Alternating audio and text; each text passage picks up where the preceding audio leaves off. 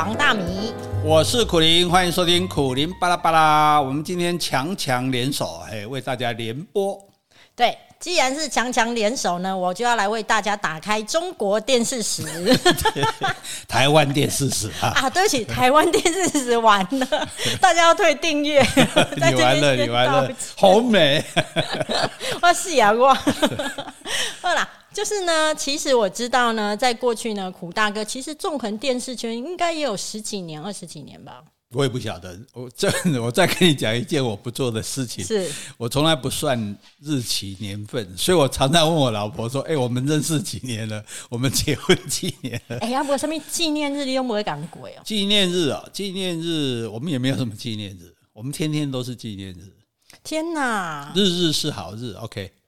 好了，我觉得那一种哦，就是你平常做的好，你就不需要特殊的纪念日啊。可是有时候女生哦，如果哈你平常哦对她做的不好，然后特殊的纪念日又没有让她觉得满意哦，你的没地的。对了，对了，对，所以我我是觉得，但是问题是，男人对这些东西本来就不容易记得，所以我建议女生就说，你适时的提醒对方，你可以在墙上写，距离我们结婚周年纪念日还有八天、七天、六天，对，如果实在不行，你干脆就写在你的额头上，早上起来说，哎，你额头上有字，什么字？你帮我看一下，哦，生日，哦，你生日啊，这样对不对？哎，我是认真的问你，男生真的记不住吗？嗯，我们有啦，我们我们老婆的生日一定要记得，但是只要记得跟她说生日快乐，这样就够了。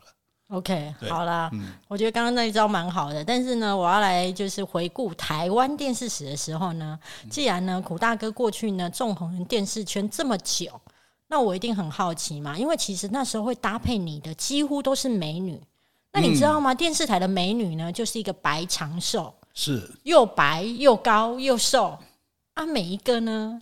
都可能比你高，那怎么办呢？诶、嗯。欸，我看我搭配过的哈，学校没教的事是阿雅。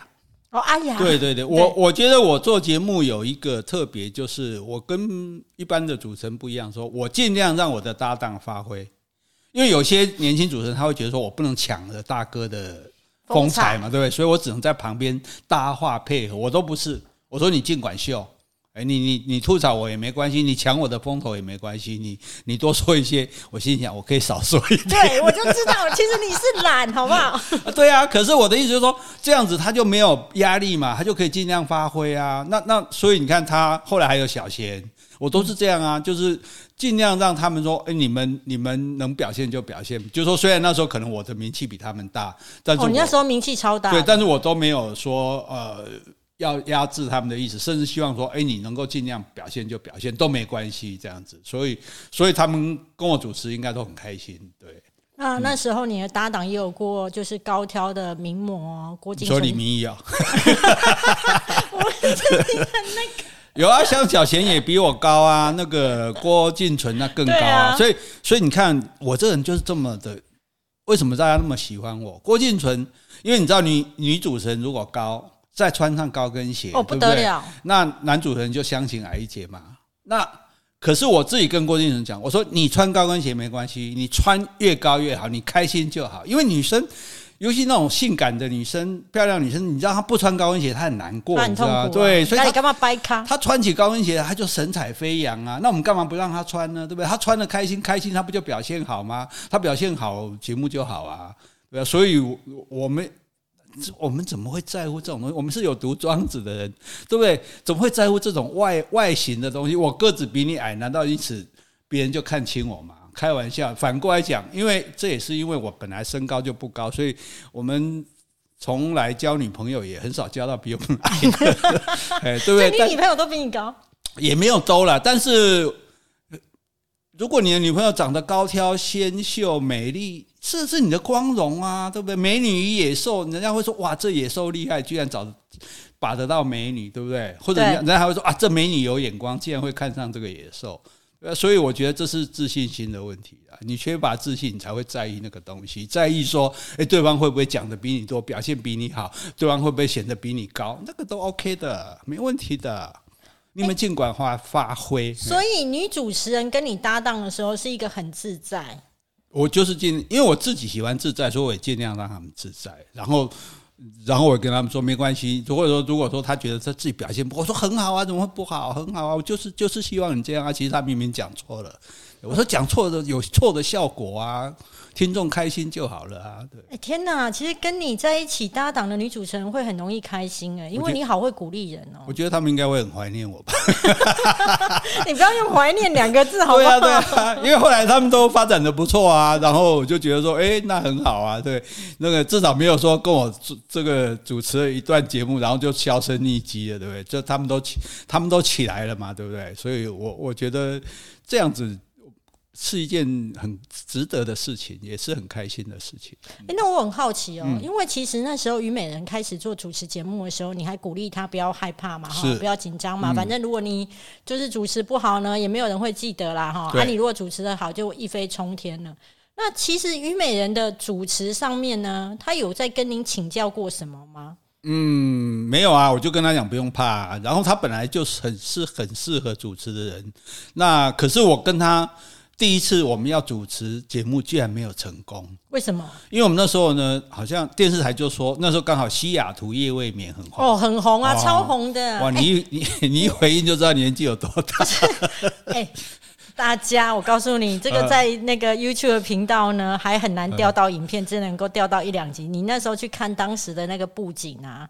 哦，真的是简陋到不行，真的是接近一张桌子，然后一个台灯，然后就可以讲了，对不对？哎，差不多了。那重点在说，我们要做一个节目叫西雅，这个因为叫西雅图夜未眠在红，我们就要做一个节目叫台北夜未眠。嗯，对。然后我们就先去拍片头，那片头就去找一个大楼，那时候还没有一零一，就找那个台北火车站前面的星光大楼嘛，六十几层那个大楼。对，那时候那边是地标。然后我们就在大楼上弄。就是做一副那种偶然相遇的样子，这种就是模仿电影的情节。它要有个前提啊，因为当年呢，《西雅图夜未眠》这部电影非常的红，那所以呢，你们就要仿照那种感觉，就是哦，命中的偶遇。对。然后呢，这个节目名称叫做《台北夜未眠》，哎，这节目很红哦。没有，因为 是不是？哎，这个节目后来没有了。不是后来没有了，后来拍了这个片头之后，大家他们说，嗯。我觉得你们两个不太合适，那还是虞美人自己单独主持。所以你被淘汰掉了。所以然后你还是回去做你原来的那什么东西，我也不知道，那时候我已经不记得节目的名字。然后反正就虞美人就自己主持他的节目。后来过了很久，我们才有合作的机会。那你们两个人合作起来的感觉怎么样？诶、欸，其实还好啦，但就是说，嗯，我觉得虞美人她是一个比较。有有主见的，比较会折善固执的人，就是说他会说，他会希望节目是照他希望的样子去进行，所以你后来看那个新闻哇哇哇就知道了。那所以我，我我是觉得他有时候会忽然很认真，对某一件事情这样子。那我 OK 啊，反正 反正你不认真，对，反正你多你多讲我就少讲嘛，对，你他他是那那你太认真，我觉得嗯，可能节目会冷掉的时候，我就给你打岔，我就赶紧打击在底赛啊那样。所以我觉得都很好啊，就是，所以我其实真的觉得哈，这个。电视圈这么说真的对不起，电视圈还蛮好混的。那可是大部分的，你知道吗？人生哈，就是你赚的钱，如果赚的轻松的钱，哦，你就很难赚那一种辛苦的钱嘛。嗯。但是呢，你开始做电视主持的主持人之后，其实这个钱呢，因为一小时真的就是好几万块嘛。嗯。我不知道过去行情怎么样了，现在大概就是三到六万了哈。啊，好的能够。过去的行情比。现在还好哎、欸、啊，真的吗？对我现在一小时六万，其实制作单位就已经都被被塞。对，因为现在节目电视每况愈下嘛，日薄西山嘛，所以就一直缩减预算。你看，主持人就两个变成一个，或者是老的变成那种年轻没人认识的，就是为了要减低降低这个成本啊。所以，所以我之前有人找我，为什么我没有再主持节目？说我既然已经再来上电视通告了，就是因为我听到家人说哈。这是以前我们的来宾费，你现在叫我当做主持费，干没修喊哦，所以所以所以真的是差别很大的，对，嗯。OK，好，那这样子的情况之下，我要铺的梗呢，还有就是核心的问题是说，如果你已经开始做电视的主持节目了，那其实很多人就不会出书了，可是你还是出书诶，为什么？因为我本身还是觉得我是一个写作的人啊。我是一个文学，文学才是我的本业。我是从来没有忘记过我的本业的，而且我觉得那个本业才是我真正。这这这样说吧，如果我有认真的事情，就是写作了。我写作真的很认真。你看我的职业伤害，你看。对啊，你的对不对？对，苦大哥现在再把手让我看一下，他的那个手上面的那个中指上面是有解的。对，以前是这样写字写的那种，因为写字很可怜，它是手工业，就一个字一块钱，一个字一块钱，你就来挤挤挤挤下，你就要几扣几扣后修完嘞。对，哎，对，但是我对我来讲，所以呃，电视那真的就是在。真的就是玩票，就是我那时候住在台中，然后坐飞机，那时候台中、台北还有飞机，坐那小飞机，什么华信航空啊，什么那种，就飞到台北去上完节目就回来。那在台中家里面，主要还是在写作，所以我觉得这两个事情我是分得很开的。就是我没有把我没有把电视当做我终身的职业，但是写作是我终身的职业。哎、欸，我很好奇，嗯、人家大家都说心远地自偏嘛，嗯、然后可是其实哈，我跟你近身接触的时候，我发现一件事，就是说，其实，在荧光幕前面呢、啊，我认为啦，那都只是一个表演。其实你当然我没有说表演不是讲自己的真心话，而是说在那个投入的瞬间，你当然是很投入。可是我私底下碰到你的时候，你的精神都是有一点抽离的，都是有一种好像在这里又不太像这里。那因为你刚刚又提到说，你每次主持完节目之后，你就比如说当时是回台中嘛，那现在回高雄，你是不是透过这样子情境的转换，可以让你知道说，其实你刚演的那场戏已经结束了？嗯，也不是说演戏啦，哈，就是说去去去上班啦，去工作这样子，去去兼差打工，去打工，我觉得用打工比较合适，就是去打个工这样子。那呃，本来我其实就跟演艺圈的人没什么来往，所以大家想象中演艺圈的人就是经常他们是真的经常在一起啊，开 party 啊，喝酒啊，去玩啊什么的。其实我我跟演艺圈几乎没有来往。没有任何人，几乎我到现在我也我也只有虞美人跟黄叶绥的赖啊，嗯，我连郑红英的赖都没有，对啊，所以就说我其实跟他们私底下是没有交情的，没有来往的，所以我就是去那个地方，那个很大的繁华的地方打个工，呃，赚点钱回家，然后继续做我的事，过我的日子，这样，对，所以所以有这是很奇怪的事。所以其实电视对你而言是上班，但写作不是。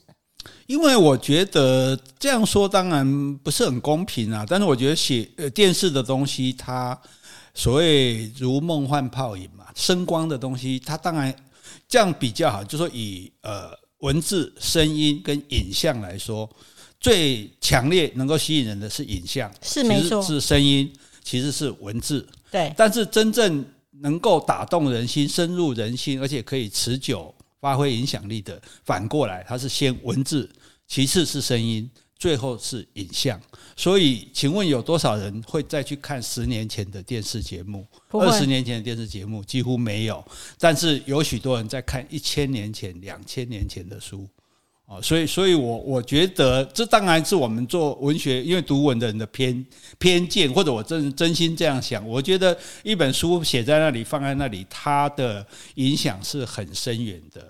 它比起当时的那个收视率来说，它更有机会被将来的人更多人看到。所以当时也许说，哦，你今天有呃是一百万人在收看，那我这个书出来只有一万人在读，可是这个书会会。继续不断的流传下去的，多少年后他还在图书馆里，还有人去翻到这本书，甚至将来的人还会读到这本书。所以，就像我们现在还在读庄子一样，所以我觉得，可能因为有这种心心态的关系，所以我还是对呃文学还是觉得它是我的主业。其他不管电视、广播、演讲啊，或者去带人去出国去玩，那都是我的副业，甚至是我的兼职打工。嗯。因为其实你，我可以感觉到你对于那种文字的热情啊，哈啊！但是这个部分呢，我们待会下一集，因为既然是你的热情嘛，所以我们一定要辟一集来讲。但是在这一集当中，我一定会很好奇，因为当年你是因为曹启泰很忙，嗯，哦不小心呢，那一个打点滴的情况之下呢，他等于他节目主持不下去，然后请你帮忙嘛。是。那我也很好奇，当时你那么红，我那时候一天到晚打开电视频道，到处都是苦苓，不得了。你最红的时候，其实主持多少节目？诶、欸，其实我从来没有同时主持过两个以上的节目。真的假？是大家都把你重播吗？因为这，所以这也就是你看，懒惰的人就这样，懒惰的我就觉得说，主持那么多干嘛？有就好了啊，对不对？所以我其实没有主持太多节目，只是说我一直都有节目可以主持。然后后来就是红到，就是连张飞啊，连胡瓜的节目都会找我去上这样子。就就你就可以，就是你是从艺文圈、主持圈，然后逐渐迈向就是娱乐挂。诶，几乎是这样。但是因为我也没有，因为我我上节目有我是不做游戏的，我就说你只能跟我讲话。哦，你不要叫我，你不能够玩气球。对对对对，什么玩气球，什么抓怪物，什么东西，就是说，就是说我还是因为那个不是我擅长呼啦圈可以。对对对，谁擅长？我不是我擅长的东西，那种东西让漂亮小女生、小男生去做就好了。那你会在旁边鼓掌。呃，如果对，所以如果我不会上那种节目，对，就是除非你就是来跟我啊。说到这里呢，我要跟虽然很过了很久了，我要跟一个人道歉，就是白冰冰小姐是。因为有一次，他的请我去上他的节目，然后他因为他的这个字气质没有讲清楚是游戏的节目，所以我先答应了。后来他说开始跟我对稿，说要做游戏的时候，我就说不能去这样子。他说：“可是我们都已经排好了什么这样。”然后我说：“可是你是你当初没有跟我讲清楚啊，是节目的性质，我所以所以我我没办法去上这样。”那。你自己当然就知，你知道自己去解决。那我晓得，诶，这些电视台工作人员解决问题的方式，绝对不会说是自己的错的。对，我也有过这种经验，所以，所以我知道。那所以那时候，白冰冰小姐一定不一定很不高兴，觉得哦，你苦林耍大牌，为什么退通告？对对对，所以这这件事情，我其实，嗯，我现在想起来，这个不管怎么样，这个还是要跟白冰冰小姐。道歉哦，当初让你失望了。可是我这样听起来啊，其实你的人生有一个原则，嗯、就是你也不想太忙。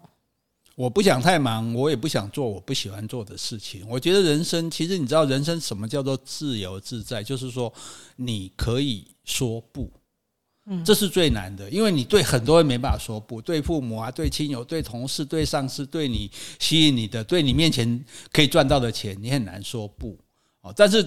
当你可以说不的时候，就没有人能拘束你，没有人限制你啊！我我不给啊，我不走啊，我不给啊！哈，那这个时候你就天下无敌了，你知道吗？所以我的意思就是说，你就没有什么好为难的事。可是要达到这个地步，当然不容易啊。可可是对我而言，我我就是这个样子耶。我要来图利我自己的部分呢，因为其实前面电视的部分呢是为了大家来询问的嘛哈。那我既然自己是难得可以碰到苦大哥哈，我一定要来问一下苦大哥，因为其实现在有很多我的粉丝是年轻人，那他们可能是在还在追逐爱情的阶段。那请问一下，你会觉得要打动一个人的人心，因为你刚刚有讲到文字其实是有力量的。那比如说。所有的东西都在变，但人性不会变。嗯、那如果他现在要追求一个女生，追求一个男生，你觉得大概要怎么样的策略之下，他会比较容易能够把到？你这样转弯没转的太快了。哎、欸，我跟你讲，这转弯转这么大，你放心，以你的程度，一定可以接球。欸、当然没有问题啊。好好，但可是我觉得重点，你你不要想什么策略。对对，因为所有的策略哈，都人家都会知道这是你的策略。所以，所以其实我觉得最好的还是用文字。你知道，当年我们追求女孩子是用写情书的，是你觉得哇，那多多落伍的事情啊，对不对？今天大家摇一摇就约炮了，你还能写情书？对，可是对对对，是是啊。可是我觉得，为什么文刚刚讲过嘛？文字比声音、比影像更能够深刻而动，而且还有一点，说文字你有斟酌的余地，你今天一句话讲出去，讲错了收不回了。对对，那可是文字你写了之后，你可以在那边想啊，这样修可以修改啊，可以润色啊，对不对？然后可以很诚恳的面对自己，然后你把这个文字，现在既然你不用写情书，可是你可以传来啊，对不对？你你先把你这样的心意用文字的方式去让对方晓得，而且不要写的太直接。那这个文字模糊，对对，就就就不要直接说我喜欢你，我想跟你做朋友这种事情，对不对？哦，那。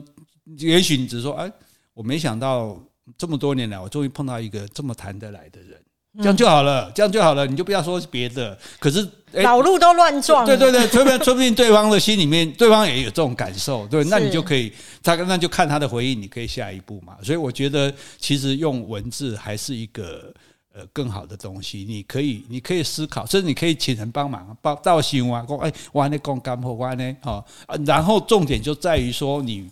你也许这有点文青风了啊，但重点就在于说，你不要直接去表露你的目的跟你的企图，你只要诚实的告诉他你的感受，而且也不要用太夸张的话，就是很平淡的话。但这个话就像我刚刚讲的，听起来是很平淡的，可是对对方来说，其实这是蛮动人的事情。假设他也想一下的话。我觉得，呃，这一点是建议大家，我们作为一个文字工作者呢，大家不要小看，不要忽视文字的力量，把它写下来吧。如果你不知道你写的够不够好，你可以私信我的脸书，我来我来帮你提供一免费提供意见。你脸书会爆炸哦，你这个傻傻的。不会啦，我跟你讲，有这么认真的人，我们就教他没关系。我们也很，哎，你不要看，我们虽然很爱做那个。赚很多钱的事，我们也很爱做那个没钱拿的事情。在这一集节目当中呢，其实呢，在前半段的时候呢，我相信大家都可以感受到呢，就是苦苓大哥那一种不勉强自己，也不为难别人，甚至呢，他是把舞台让给别人的一种心胸了哈。那在最后的时候呢，其实呢，大家就学到他对于爱情呢，在追求的时候呢，教你的撇步就是当中模糊当中呢，慢慢的在暧昧当中慢慢的前进。那我很希望这一期节目呢，是来得及在二月十四号情人节当天播出，能够让大家呢，哎、欸，也顺顺利利。呢，过完年之后，哎，找到一个好对象啊！终于找到有人可以过情人节了，不用孤单的吃泡面。好，谢谢大家，谢谢大家，拜拜。拜拜。